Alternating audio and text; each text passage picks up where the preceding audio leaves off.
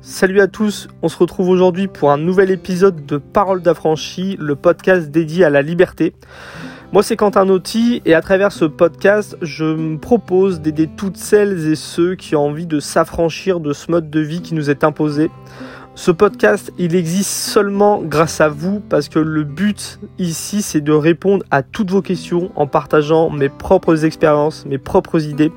Et pour ça, bah, il me faut des questions. Euh, je vous mets un lien dans la description pour que vous puissiez me poser des questions en vocal et participer au prochain épisode de Parole d'affranchi. Vous êtes nombreux à écouter le podcast sur YouTube, mais il est disponible aussi sur Apple Podcast, sur Spotify, sur Google Podcast. Donc si vous voulez écouter euh, voilà, au volant de votre fourgon aménagé, au volant de votre voiture, en faisant la cuisine, en promenant votre chien, voilà, vous pouvez l'écouter sur pas mal d'applications de, de podcast. Aujourd'hui, je vais répondre à une question de Joris. Alors Joris, il m'a posé quelques questions sur la vie en fourgon aménagé. Euh, il me demande en fait comment est-ce que je vois l'avenir de ce mode de vie avec le carburant qui augmente et qui va selon lui continuer d'augmenter, avec les restrictions sur les véhicules diesel d'ici 2030-2040, avec bah voilà l'indisponibilité pour l'instant des voitures, des véhicules en tout cas électriques pour remplacer nos vieux moteurs diesel.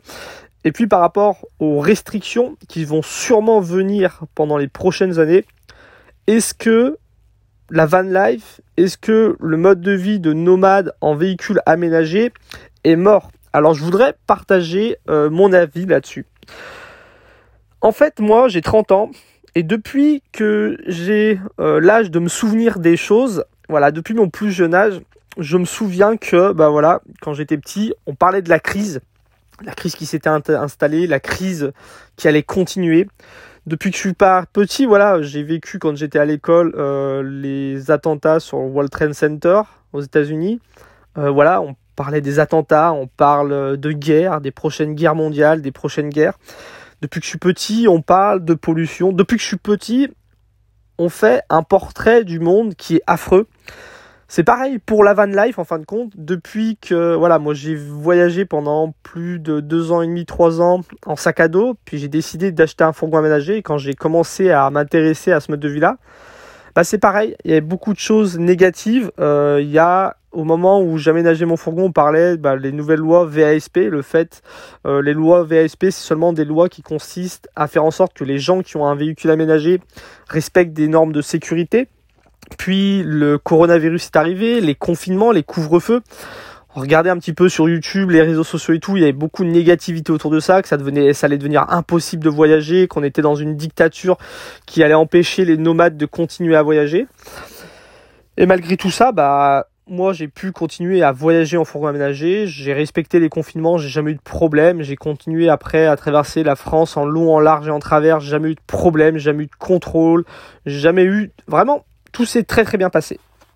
Et en fait, si depuis tout petit j'écoutais le bruit ambiant, j'aurais jamais choisi d'avoir une vie alternative. Je serais sûrement en train de continuer à travailler pour mettre un maximum d'argent au cas où, au cas où il y a une crise, euh, cotiser à fond pour ma retraite au cas où, parce que pour la retraite il faut absolument que euh, j'ai de l'argent.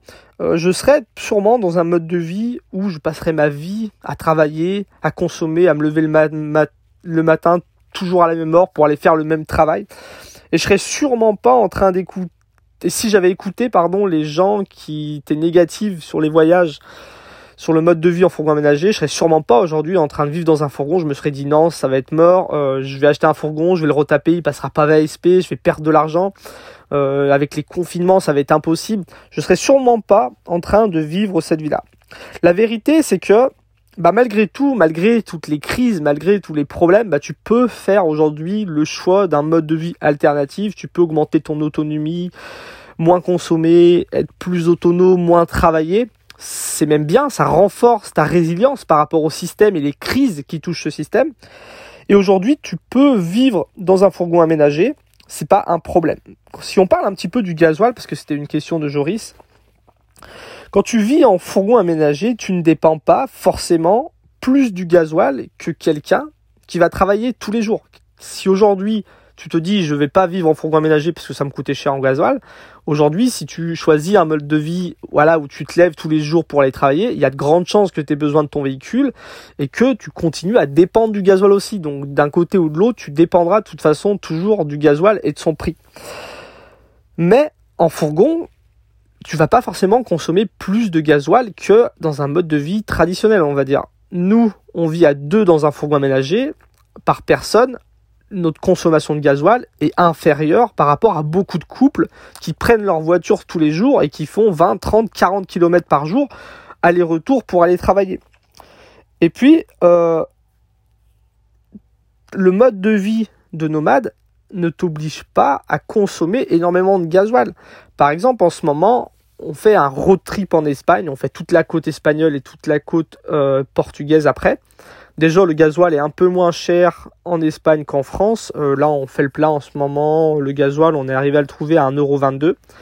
Euh, bah, on croise énormément de gens qui passent tout leur hiver en Espagne il reste une ou deux semaines sur des magnifiques spots. Ils changent de spot, voilà, toutes les deux, trois semaines, tous les un mois. Il y a même des gens qui restent six mois sur place au même endroit en camping-car. Ces gens-là vivent dans un fourgon aménagé, vivent dans un camping-car. Euh, sans consommer de gasoil, ils dorment, ils cuisinent, ils, voilà, ils font les choses dans le camping-car et puis la journée ils vont à la plage, ils vont à la pêche, ils vont se promener, ils vont boire une petite bière pas chère et manger un petit repas du jour pas cher en Espagne et ils ne consomment pas beaucoup de gasoil. Donc ton mode de vie en fourgon aménagé ne te pousse pas forcément à consommer beaucoup de gasoil. Moi, je sais que quand on voyage en France, on a fait par exemple toute l'Auvergne, l'Ardèche euh, cet été, on faisait pas plus de 20 km par jour. On se déplaçait de 20 ou 30 km par jour. Euh, des fois, on bougeait pas pendant 2-3 jours. Après, on allait rebouger pendant 40, 40 km dans la journée. Mais on on consommait pas plus de gasoil que quelqu'un qui va tous les jours au boulot avec sa voiture. Donc c'est la première chose. Ton mode de vie dépend du gasoil, mais ton mode de vie, tu peux faire en sorte que bah, du gasoil, t'en aies pas besoin de plus que ça. Puis par rapport à toutes les autres choses, les côtés restrictions, les côtés lois qui vont venir dans les années, déjà là on parle de la France, ça sera pas le cas dans le monde entier. Euh, en Europe, il y aura peut-être des pays où il y aura pas toutes ces restrictions.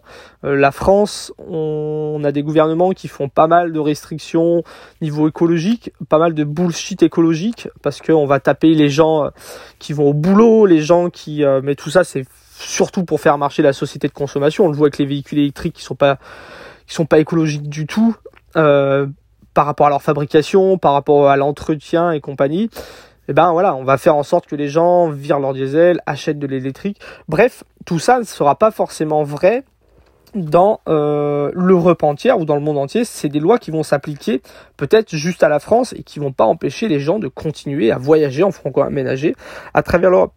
Et puis c'est surtout des peurs qui sont irrationnelles pour moi. Euh, nos peurs irrationnelles, c'est en fin de compte des projections négatives qu'on se fait du futur. Quand on a peur de quelque chose, quand on a peur de quelque chose euh, sur le fait, tu te fais attaquer par un chien, tu as peur, tu as une montée d'adrénaline, tu te mets à courir, tu as des raisons d'avoir peur. Mais quand tu te mets à avoir peur pour des choses qui vont avoir lieu dans 5 ans, dans 10 ans, dans 20 ans, c'est des peurs irrationnelles, tu te fais des projections négatives du futur. Et euh, il ne faut pas laisser nos peurs décider pour nous. Moi, il y a deux choses que je fais au quotidien pour ne pas laisser mes peurs décider pour moi. J'essaye de les virer un maximum. Pour éliminer les peurs irrationnelles, la chose que je fais, c'est que j'arrête d'écouter les gens. J'arrête d'écouter les médias, j'arrête de suivre des réseaux sociaux qui sont négatifs. Euh, voilà, j'arrête d'écouter toutes celles et ceux qui ont des bonnes raisons de me faire peur, que ce soit pour faire du clic, pour faire de l'audience, pour vendre des assurances derrière. Je ne sais pas quelle façon. Euh, il y a plein de façons de profiter de l'apport des gens j'essaye de me protéger un maximum de ça. Et après, il va rester toutes les peurs rationnelles parce que forcément, il y a des peurs qui sont rationnelles. Le monde n'est pas que rose, la vie n'est pas que rose. Il y a des périodes un peu plus sombres. Euh, la seule chose qu'on peut faire par rapport à nos peurs qui sont rationnelles, c'est de se prévoir un plan B. C'est ce que j'ai fait quand je voyageais en sac à dos. Quand je voyageais en sac à dos, je voyageais sans argent avec une tente en dormant chez l'habitant et tout. Euh, je me suis dit ça peut arriver, ça peut arriver qu'un jour euh, je sois malade, euh, j'arrive pas à trouver quelqu'un pour m'héberger, j'ai rien à manger. Bah j'avais un plan B, j'avais un petit peu d'argent de côté. si jamais un jour j'avais un problème, je pouvais prendre un train, rentrer dans le Beaujolais dans ma famille, je pouvais me payer un hôtel, je pouvais aller manger un petit bout quelque part. Voilà, c'est une idée toute bête, mais dans sa vie entière, il faut avoir des des plans B. Euh, c'est un peu ce qu'on peut retrouver dans le survivalisme. Alors moi je suis pas très survivaliste, j'aime pas l'ambiance euh, du survivalisme. J'ai été beaucoup sur des forums, sur des réseaux, sur des comptes euh, un peu privés, voir un petit peu toutes les discussions qu'il y avait et tout. Et c'est beaucoup de gens pour moi qui vivent dans la peur, beaucoup de gens qui vivent dans des peurs irrationnelles. Je veux pas faire une généralité, c'est en tout cas la vie que je me suis fait. Pour moi le survivalisme c'est juste l'idée d'avoir un plan B il peut se passer ça dans nos sociétés, faut que je trouve un plan B, et grâce à ce plan B, bah, je peux continuer à vivre sans avoir peur parce que j'ai prévu les choses, c'est une question de prévoyance. Donc deux choses que je fais moi au quotidien pour ne pas laisser les peurs décider à ma place, arrêter d'écouter toutes celles et ceux qui vont profiter de tes peurs, et prévoir des plans B pour tes peurs rationnelles. C'est les choses que moi je mets en place et ce qui marche très bien. Donc pour moi, oui, euh, le mode de vie en fourgon aménagé est toujours viable aujourd'hui, il sera toujours les années qui viennent. Euh, voilà, surtout qu'un fourgon aménagé, c'est très vite rentable. J'en ai parlé un petit peu dans mon dernier épisode de Parole d'affranchi. Et puis surtout, il y a plein d'autres modes de vie que la van life pour s'affranchir. Je voulais parler de ça parce que c'est important. Pour moi, s'affranchir, vous le savez, c'est augmenter son niveau d'autonomie pour moins dépendre de l'argent, avoir moins besoin de travailler et pouvoir plus vivre. On peut faire ça en achetant un petit chalet à la campagne. On peut faire ça en s'installant dans une, une colocation euh, alternative en ville. On peut rejoindre une communauté qui vit en autonomie. On peut voilà tirer sa petite caravane derrière une voiture électrique. Il y a plein de façons de vivre de façon alternative. La vie est belle. Euh, les opportunités, elles sont multiples et il ne faut pas laisser la société et ses peurs décider à nos places. Donc voilà, Joris, euh, j'espère que j'aurai bien répondu à ta question pour toutes celles et ceux qui ont envie de me questionner sur l'autonomie, la van life, le minimalisme, euh, la désobéissance, sortir du système. Vous pouvez me poser une question. Le lien est dans la description de la vidéo. ça vous permettra de participer au prochain podcast de Vive Voix. Et, euh, et voilà. Donc voilà, je vous dis à très bientôt pour le prochain épisode de Parole d'affranchi. Salut